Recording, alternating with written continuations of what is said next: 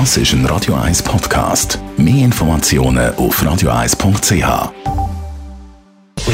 Gesundheit und Wissenschaft auf Radio 1. Unterstützt vom Kopfwehzentrum Irlande Zürich. www.kopfwww.ch für gibt es jetzt einmal gute Nachrichten für alle Verheirateten. Und zwar egal, ob ihr in einer glücklichen Ehe seid oder eher einer schwierigen.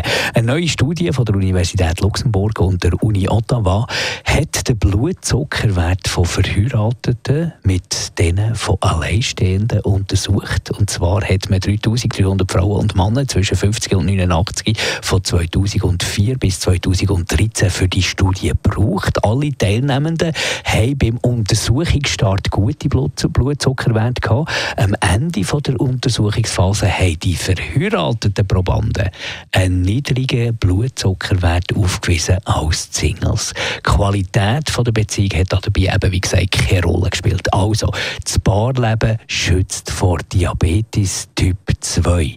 Der Grund, laut Studien, ist Isolation, Einsamkeit, fehlende soziale Kontakte förderlich für das Risiko von einer Diabeteserkrankung.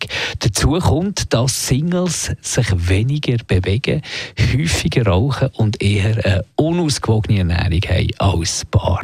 Also, das Paarleben schützt vor Diabetes. Ist das nicht süß?